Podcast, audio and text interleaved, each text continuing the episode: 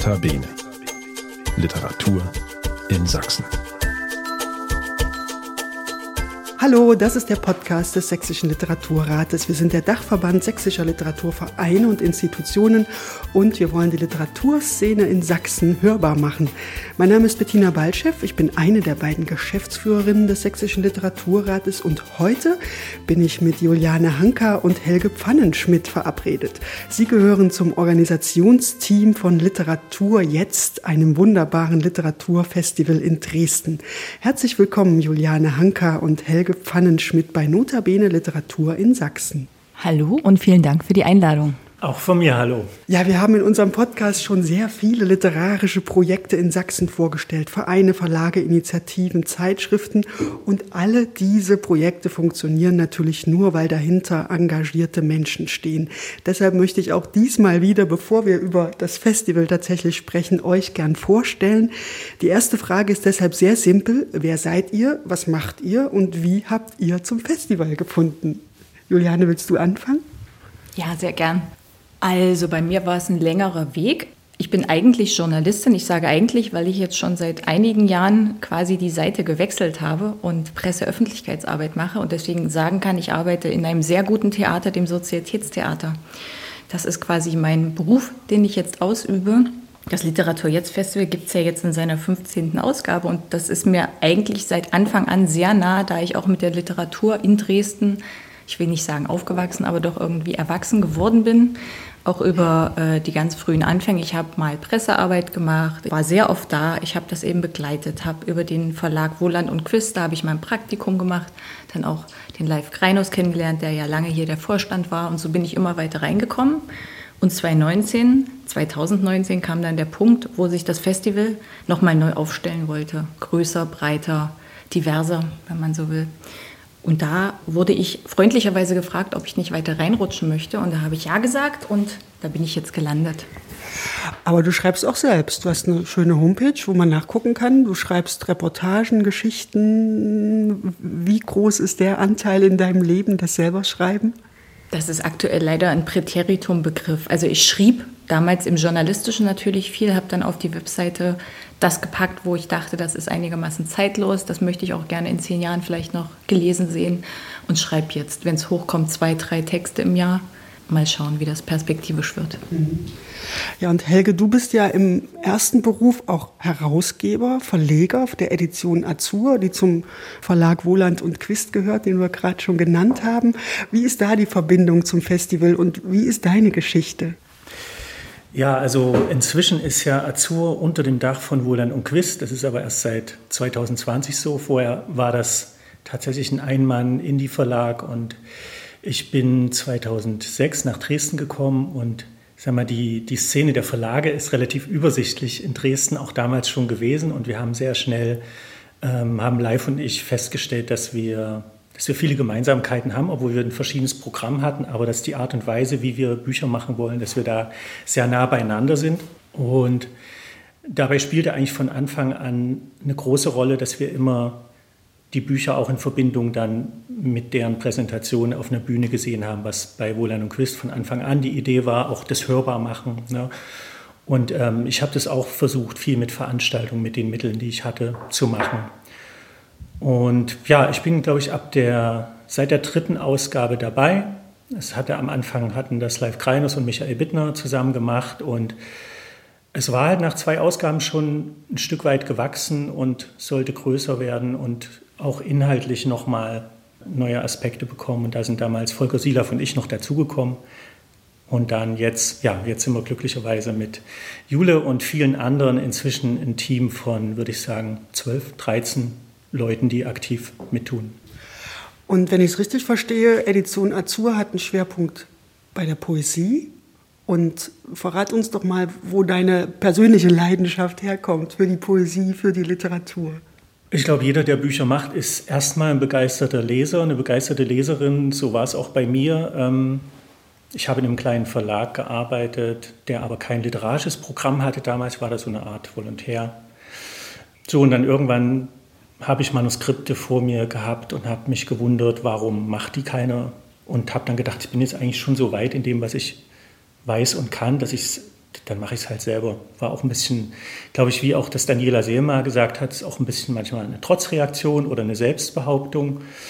Und ja, was die Poesie angeht, ist einfach, entspricht schon sehr auch meinen persönlichen Lesevorlieben. Also, dass ich bei Romanen, die nicht so toll sind, gibt natürlich auch wunderbare Prosa, haben wir auch zu Gast, aber das ist immer, ähm, sagen wir mal, öfter im Roman der Fall ist, aus meiner Sicht, aus meiner Erfahrung als Leser, dass die eigenen Erwartungen erfüllt werden und dass man so sieht, dass man so die Fäden sieht, an denen gezogen wurde und mit welchen rhetorischen Mitteln das gemacht wurde. Und dass ich persönlich eher ein Leser bin, der gern überrascht wird. Und da denke ich, ist die Lyrik immer, ja, immer für ein Wagnis gut. Ja? Und, und auch dafür, dass eben nicht nur der Plot, sondern auch die Sprache ja, mal im Mittelpunkt stehen kann. Jetzt hast du es gerade schon gesagt, also die Verbindung zwischen dem geschriebenen Wort und dem präsentierten, gesprochenen Wort ist sehr nah, sowohl in dem Verlag, an dem du beschäftigt bist, als auch natürlich auf dem Festival. Und wir haben uns heute verabredet im Zentralwerk in Dresden. Ein besonderer Ort, wie ich finde. Und vielleicht können wir mal ganz kurz für die, die diesen Ort nicht kennen, beschreiben, wo wir uns hier befinden. Juliane.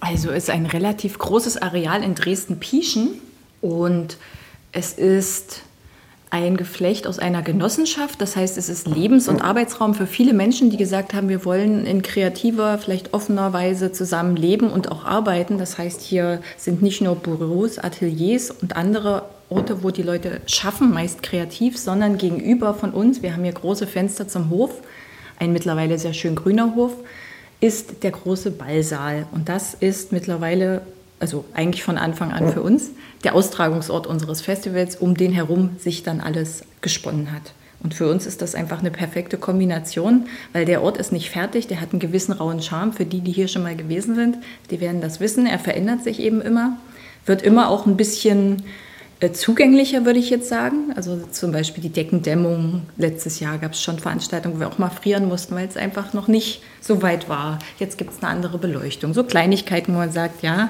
wir wachsen quasi mit dem Haus hier hinein in diese Genossenschaft, Schrägstrich Verein, ist eben auch ein ganz eigenes Wirtschaftsgebilde und wir freuen uns sehr, jetzt auch das Zentralwerk als Mitveranstalter für unser Festival dabei zu haben und so zusammen, wie man so schön sagt, an einem Strick zu ziehen.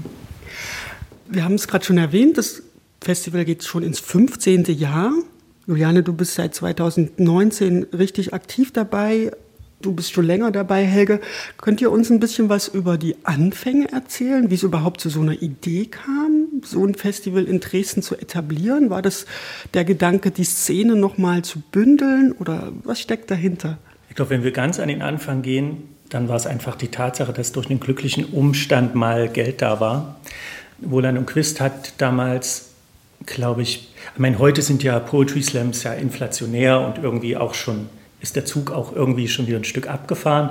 Damals war das was Neues, was Tolles und Live Lyrics, was damals eng mit Wohlan und Quist vorbei, verbunden war, hat in der Scheune halt das etabliert, hat das schnell ja, zu, einem, zu einem Format gemacht, wo alle paar Wochen mehr als 100 Leute gekommen sind und wo das, glaube ich, noch was vollkommen Neues war, dass man wieder mitgekriegt hat, dass Literatur was mit Gegenwart zu tun hat. So. Und dafür wurde der Verlag ausgezeichnet mit dem Arras-Preis der Stadt Dresden. Das ist ein Preis, der Künstler, Institutionen, Einzelpersonen auszeichnet, die was schaffen, was nicht nur in der Szene wirkt, sondern in die Stadt hinein, was der Stadt einen Mehrwert bringt, was strahlt auch. So, das hatten die geschafft und der Live Kreinus hat dieses, einen Teil und einen großen Teil dieses Preisgeldes genommen, um die erste Auflage zu Finanzieren des Festivals, ja, dann stößt man natürlich auch schnell an Grenzen, weil ein Festival macht man nicht mal so nebenbei. Ne? Und dann war natürlich das Geld auch nur für dieses eine Jahr da und man musste dann erstmal anfangen, das Ganze auf eine solide finanzielle Basis auch zu stellen. Und das, was damals in diesen ersten Jahren geleistet wurde, das wurde ja beständig ausgebaut und davon profitieren wir im Grunde heute noch. Also, dass wir neben dem Erich Kästner Haus die zweite sind die beiden einzigen institutionell geförderten Literaturakteure in Dresden und auch die Verbindung zur Kulturstiftung des Freistaats, die kommt so aus dieser frühen Zeit. Äh, Juliane, du hast vorhin gesagt, 2019 ist dann nochmal so eine Zäsur gewesen. Wie sah die denn aus? Was war denn vorher und was hat sich 2019 verändert? Also es war erstmal die personelle Umstellung oder Erweiterung, dass dann eben mehr Menschen auch aus dem nicht-literarischen Bereich oder die, die nicht sich beruflich mit der Literatur beschäftigen, die Leidenschaft ist zweifelsohne bei allen da, dass äh, gesagt wurde, wir stellen uns jetzt anders auf. Und es war vorher halt so, dass das Festival immer einen Anker hatte an einem bestimmten Ort. Und der Ort hat gewechselt. Das war mal das Hygienemuseum, es war mal im japanischen Palais, also die SKD waren dabei. Und irgendwann haben wir dann auch gesagt, wir möchten die Literatur feiern an einem Ort, wir möchten ihn quasi mit etablieren. Und das war erneut das Zentralwerk eben auch. Das war gerade auf dem Weg, was zu werden, ein schöner, spannender Ort. Und die haben halt gesagt, ja, wir wollen das machen, wir haben da Lust drauf. Deswegen ist das erstmal die größte Veränderung gewesen, dass wir gesagt haben, ab jetzt, ab 2019 wird es immer an demselben Ort stattfinden. Es gibt Satelliten, die finden dann auch mal irgendwo in anderen Orten statt. Aber im Wesentlichen, und dieses Jahr ist es ja ausschließlich so, außer einer Satelliten, zwei, wir hatten das Leseclub-Festival noch, alles, findet alles hier im und ums Zentralwerk statt. Und ja, wie Helge schon gesagt hat, die Professionalisierung, die nimmt halt immer ein Stück weiter oder geht immer weiter voran, in dem Sinne, dass es eben auch viel Zeit, Gedanken, die wir da reinstecken, um zu sagen, was braucht es denn, um das Festival auch sichtbar, wirklich sichtbar zu machen, dass die Leute, also dass wir ein tolles Programm haben. Davon, ne, also sind wir natürlich überzeugt, aber wir müssen das eben auch den Leuten sagen, zeigen. Und da sind eben viele Kanäle auch neu geschaffen worden und einfach die Manpower, die Womanpower ja vor allen Dingen auch, ist da geschaffen worden. Mhm. Ja, und wenn man sich das Programm anguckt der letzten Jahre, das ja gewachsen ist und gediehen ist, dann hat man den Eindruck, ich glaube, der trügt auch nicht, das ist ein sehr modernes, sehr junges Festival. Helge, du hast vorhin das Wort Gegenwart auch benutzt. Was ist denn sozusagen der gedankliche Überbau? Nach welchen Kriterien entsteht so ein Programm? Juliane hat es gerade gesagt, das ist natürlich ein Prozess und ihr seid viele Leute und ich nehme an, ihr sitzt oft zusammen. Und wie entsteht so ein Programm? Was muss erfüllt sein, damit ihr sagt, okay, das ist etwas, was wir machen wollen? Oh, da spielen ganz viele Sachen zusammen und es ist am Ende schwer, das auseinander zu dividieren. Schön finde ich erstmal, dass wir nicht so eine, also natürlich haben wir wie jedes Orga-Team auch eine Verteilung von Aufgaben. Ne? Also jemand bucht die Hotels und die Fahrten und macht die Verträge und jemand macht die Werbung und jemand macht Social Media und jemand schreibt die Förderanträge und so weiter. Aber das Programm ist was, wo wir nicht sagen, so, das sind jetzt zwei Leute, ne? ähm, sondern wir wollen und wir können das auch nur mit dieser Energie anschieben, wenn alle dahinter stehen. Und ich finde es, äh, diese, ich will nicht sagen Auseinandersetzung, aber diese Diskussion und diesen, diesen Werdegang hin zu dem Programm ist immer total spannend. Wer bringt welche Impulse rein? Ähm, wer bringt welche Vorschläge? Warum werden die dann von manchen abgelehnt? So. Also zum einen gibt ja unser Titel einen gewissen, ist ja ein programmatischer Titel. Wir heißen Literatur jetzt und wir wollen sozusagen immer schauen, was ist denn jetzt so los in der Literatur. Was aber nicht heißt, dass wir uns nur jetzt für die ganz frischen Bücher entscheiden, weil wir da auch einen relativ kritischen Standpunkt haben, was diese, ja, was man in der Mode Fast Fashion nennt, zu so diesen schnellen Durchlauferhitzer des Literaturbetriebs, wo nach einem halben Jahr kein Hahn mehr kräht nach den Büchern und die schon wieder verramscht werden. Das wollen wir nicht. Und, und wenn wir jetzt mal schauen, dieses Jahr Brigitte Reimann oder, oder Patricia Highsmith, ja, na klar sind die nicht von jetzt, aber sie sind jetzt noch relevant und sie werden jetzt noch gelesen und das sind für uns so entscheidende Kriterien. Ansonsten schauen wir natürlich auch, was machen die anderen Akteure in der Stadt? Was macht das Hygienemuseum? Was macht das Schauspielhaus?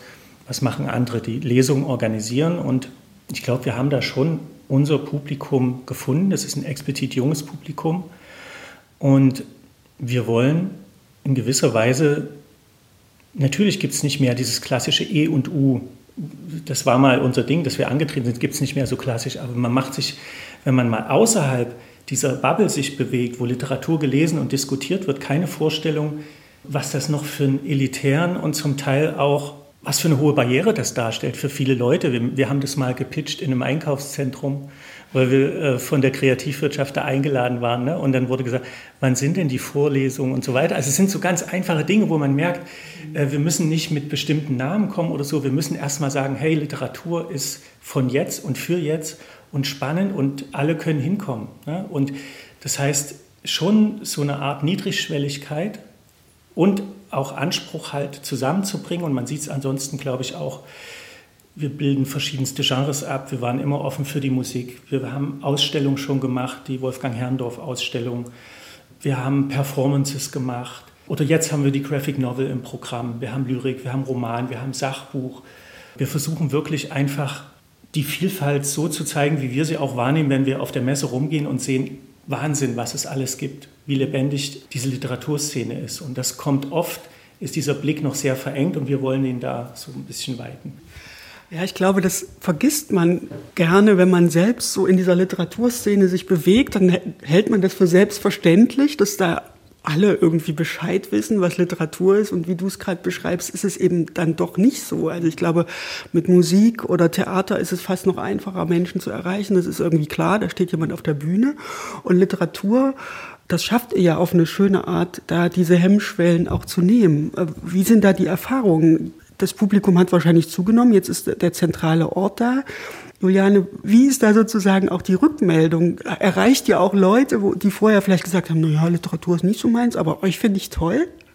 Also erstmal vielen Dank für die positive Annahme, dass das Publikum immer mehr wird. Wir würden das im Wesentlichen auch so sehen, aber es ist doch auch, da wir ja in der großen Stadt leben, durchaus nicht so, dass die Leute einfach alle zu unserem Programm kommen, sondern wir müssen eben auch wirklich diesen Zugang schaffen, dass viele unterschiedliche Menschen kommen wollen. Und ich würde jetzt noch mal ein bisschen zum Programm kommen, wir wahrscheinlich später noch mal dazu, dass gerade weil auch Menschen, die nicht literarisch äh, beruflich damit arbeiten, sagen, naja, dann lass doch mal zum Beispiel sowas wie die Pop- und Poesieshow reinmachen, wo es durchaus auch am Anfang hieß, was hat denn das überhaupt mit Literatur zu tun? Und dann andere gesagt haben, naja, aber jeder Song besteht doch aus Literatur in unterschiedlichen äh, Dimensionen natürlich. Aber das hat einfach so auch das Feld nochmal komplett erweitert, dass wir mit unseren unterschiedlichen Vorstellungen gesagt haben, es kann ja eigentlich fast alles Literatur sein. Und das wird uns dann auch von einem ziemlich heterogenen Publikum, wie ich glaube, gespiegelt. Denn so nett wie das klingt, so ganz jung sind wir ja auch nicht mehr. Wir würden schon sagen, dass unsere Zielgruppe ab Mitte 20 bis nach oben immerhin noch, doch würde ich doch 60 plus sagen, weil eben auch ganz große, jetzt auch Theresia Mora, eben ganz große Schreibende die äh, der puren Literatur wegen, weniger wegen des zeitgeistigen Diskurses kommen. Und das ist uns ja auch wichtig, dass eben nicht nur die Themen verhandelt werden, die gerade diskutiert werden, sondern eben auch immer eine literarische Qualität hinter dem Ganzen steckt. Und selbst in der Popmusik kann man ja immer noch sagen, das gefällt uns und das gefällt uns nicht. Und wie Helge da schon angedeutet hat, das wird sehr divers diskutiert bei uns auch. Und das Publikum, das Feedback, was wir kriegen, ist naturgemäß meistens positiv. Das Negative erfährt man nicht so oft, aber durchaus erfahren wir auch Dinge, wo wir sagen, da können wir noch was dran drehen. Äh, das hat noch nicht so gut funktioniert. Ja, aber Helge will noch was dazu sagen. naja, vielleicht kommen wir dazu auch nochmal, aber mir ist wirklich nochmal wichtig, auch eine wichtige Erweiterung war das Kinderprogramm, mit dem wir vor drei Jahren angefangen haben, mit der Maike Bayer und mit dem Literatur Fetzt, wo wir nur den Buchstaben austauschen immer. Weil das ist sowas, was wir damals gesehen haben. Wer hat eigentlich die ganz jungen Leserinnen und Leser im Blick?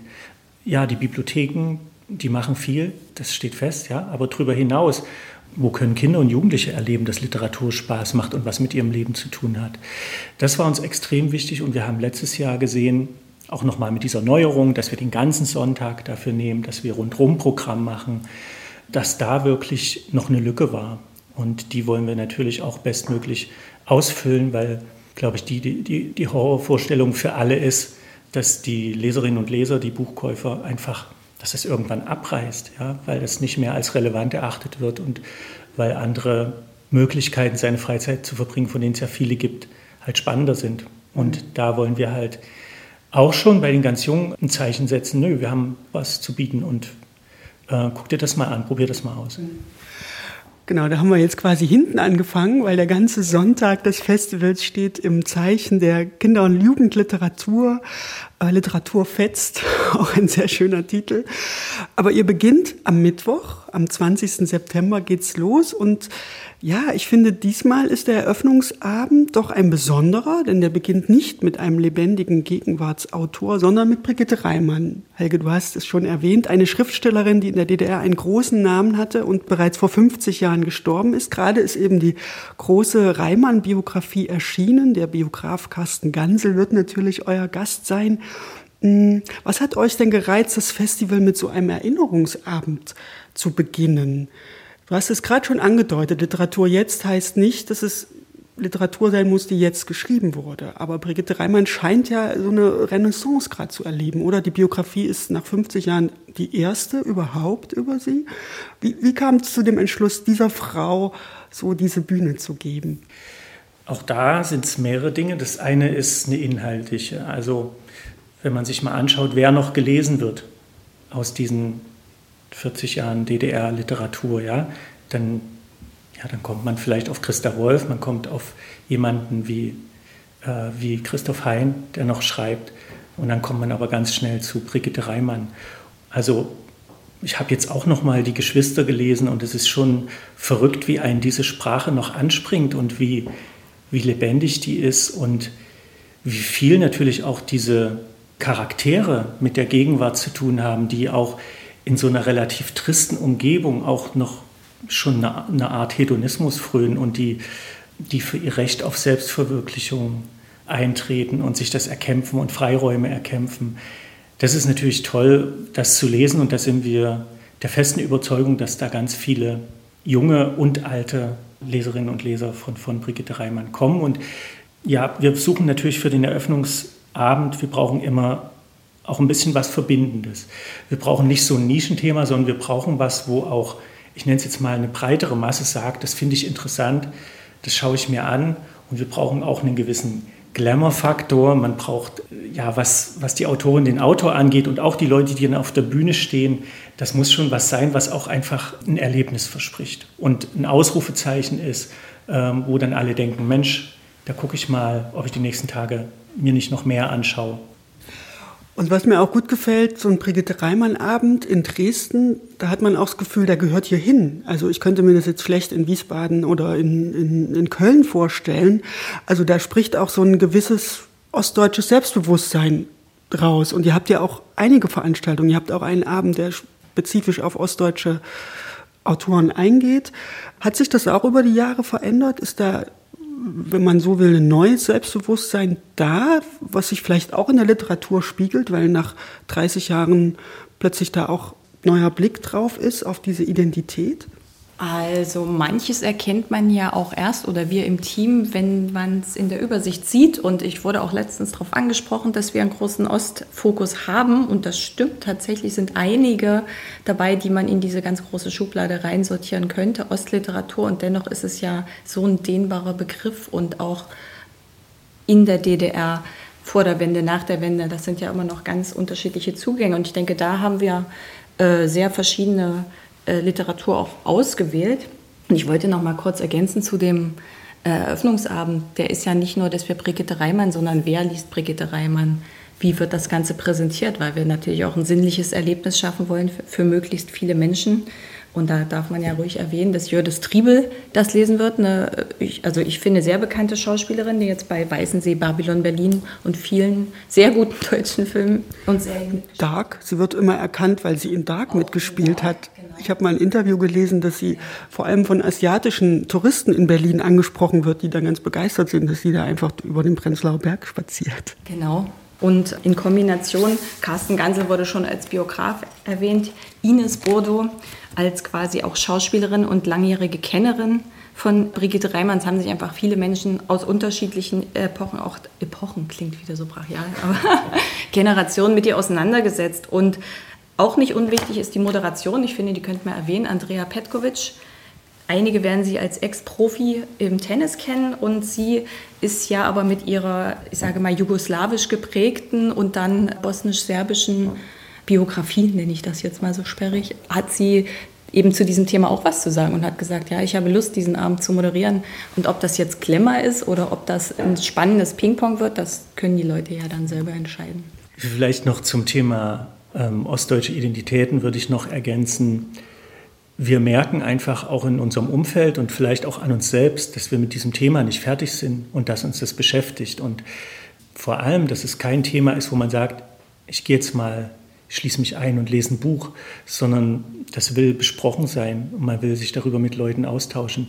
Ich bin total überrascht, wie viele in meinem engeren, auch literarischen Umfeld gesagt haben, wie sie dieses Dirk Oschmann-Buch bewegt hat. Was ich, ich habe es noch nicht mal gelesen, ich kann nichts dazu sagen, aber da merke ich so, wow, irgendwie, wir denken immer, ja, na klar, das beschäftigt uns jetzt schon lange, aber es ist halt einfach absolut nicht fertig. Und ich glaube, vielen in unserer Generation wird halt tatsächlich jetzt erst bewusst, wie stark diese Erlebnisse auch ihr Leben geprägt haben und immer noch prägen und diese Erfahrungen, auch die Elternerfahrung und so weiter. Und deswegen finde ich es wichtig eigentlich, dass das einen festen Platz hat und ich meine, die großen Festivals, ja, die Lit Cologne und dann natürlich Literaturfestival in Berlin gibt es vieles und so weiter. Und wir finden es schon wichtig, wenn wir das, es gibt nicht so viele große Literaturfestivals im Osten. Ne? Es gibt noch natürlich in Leipzig das Festival, es gibt in Erfurt die Herbstlese.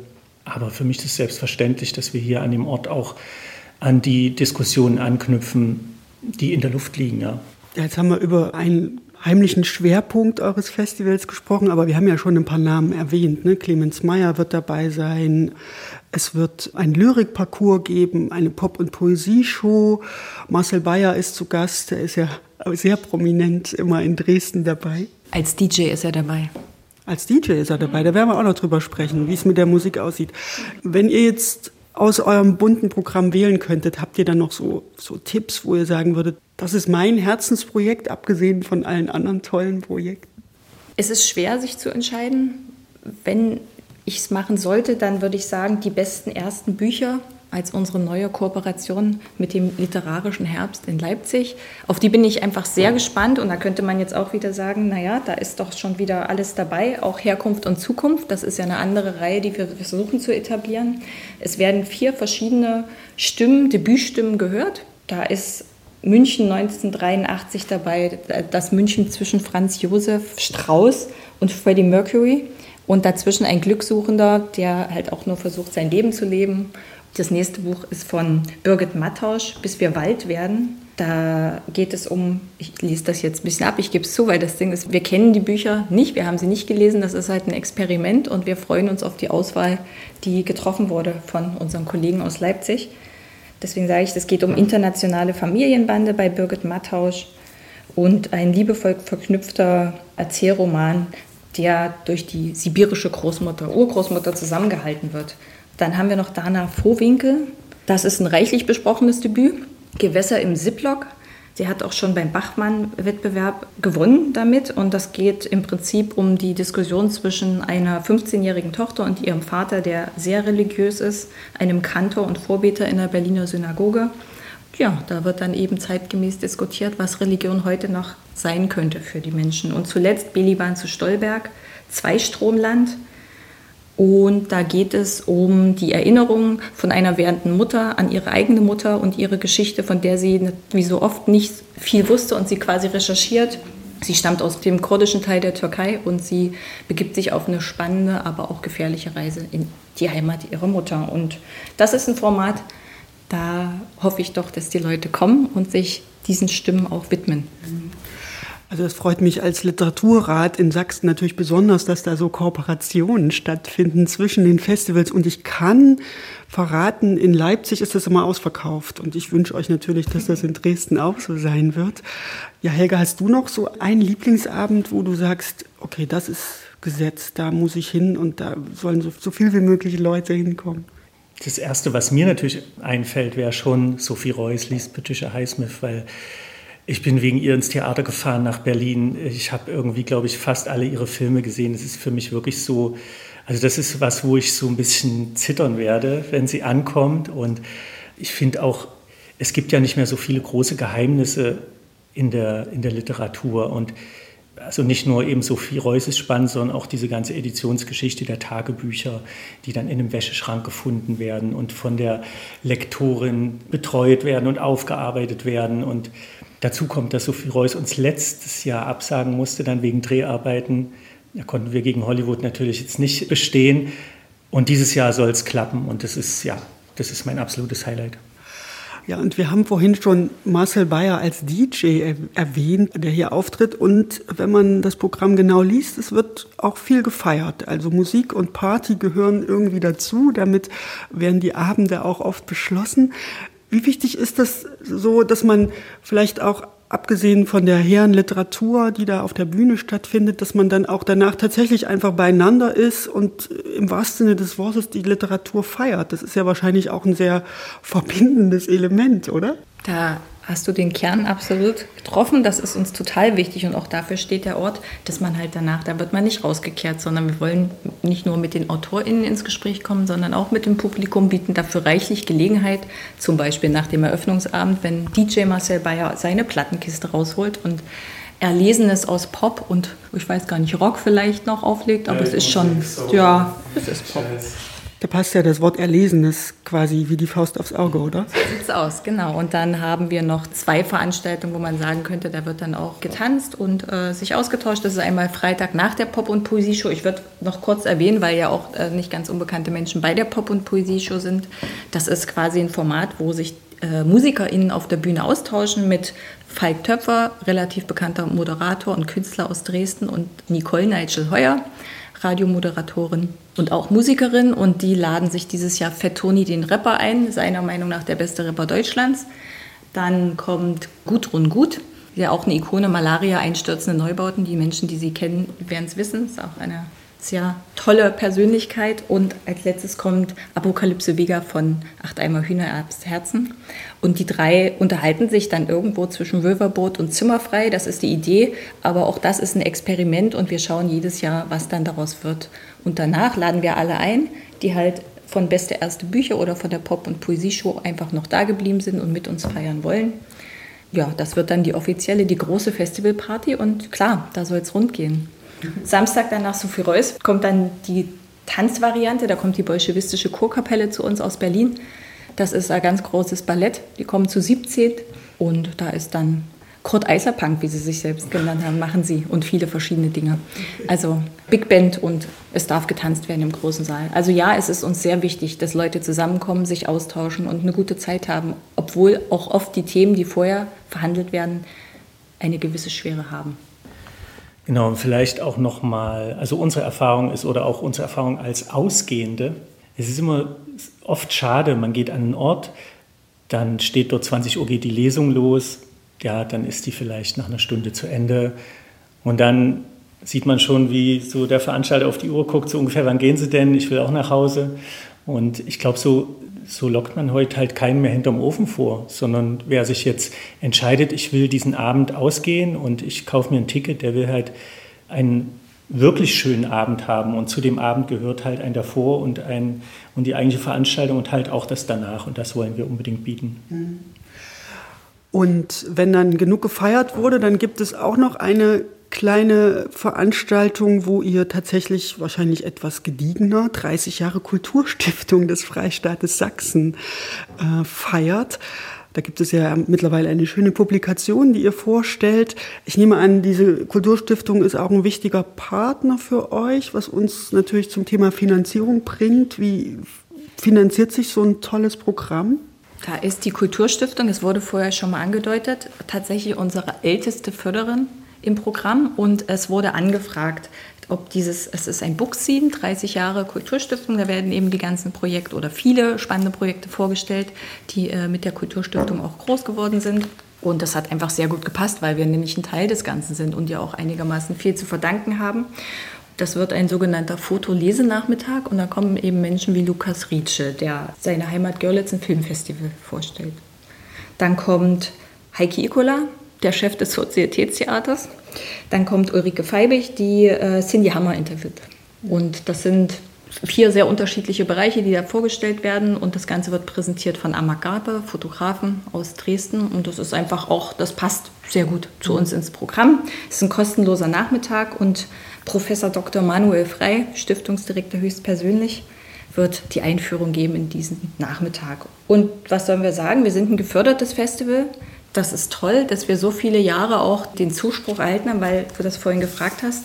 Da kam das Feedback auch von den äh, Stellen, dass wir sehr gute Arbeit machen. Das ist natürlich auch Motivation für das, was wir tun, da wir die meisten Sachen im Ehrenamt machen. Viele hundert Arbeitsstunden haben wir mal ausgerechnet und gefördert wird das Ganze im Wesentlichen von zwei bis drei Quellen. Das ist das Kulturamt der Stadt Dresden, Amt für Denkmalschutz und Kultur und die Kulturstiftung des Freistaates Sachsens. In diesem Jahr haben wir zum ersten Mal die Ostsächsische Sparkasse als Förderer dabei. Und dann gibt es eben die vielen kleinen und größeren Hilfen, die man hat.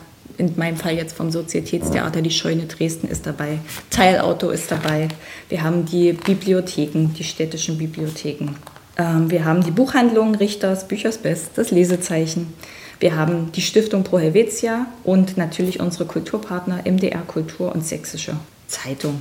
Das ist so im Wesentlichen. Und für das Fest hatten wir ja schon gesagt, das ist Maike Bayer mit ihrem Literatur Sachsen. So, und das sind eben viele kleine Baustellen, äh, ja, Schrauben, die dazu führen, dass wir am Ende so ein großes Konstrukt, dieses Festival, man denkt, fünf Tage ist nicht viel, aber es besteht aus vielen kleinen Einheiten.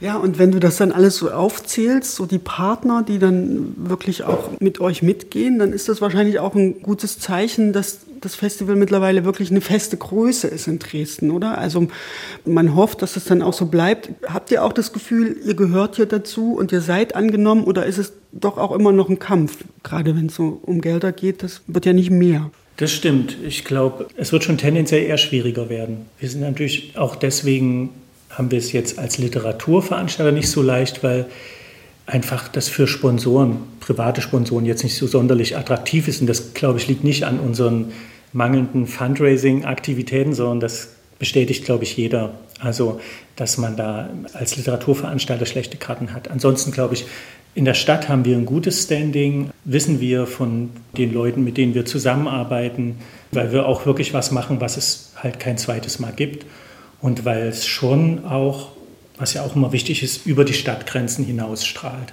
Das ist schon so, aber es ist natürlich keine Garantie dafür, dass es die nächsten Jahre so weiterläuft. Eigentlich, wenn wir einen Wunsch hätten, würden wir natürlich gern, wir haben uns immer weiterentwickelt, wir wollen uns auch in Zukunft weiterentwickeln. Und da sehen wir so zwei Dinge, dass wir zum einen langfristig natürlich eher auch sowas wie eine halbe Stelle uns wünschen würden, weil wir verhindern wollen, dass irgendwann alle einfach erschöpft sind und sagen, so, ich habe das jetzt ganz lange gemacht und jetzt habe ich keine Lust mehr und dass es einfach jemanden gibt, der diese ja über das ganze Jahr anfallenden Aufgaben kontinuierlich bearbeiten kann und es sind nicht wenige für so ein Fünf-Tage-Festival.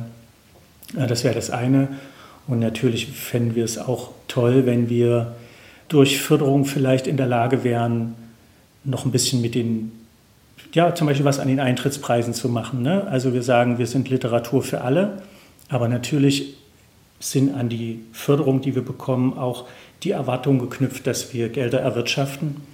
Und das führt dann halt natürlich, ja, so, so errechnen wir unsere Eintrittspreise. Ja? Und das wäre natürlich toll, wenn wir da noch Barrieren senken könnten.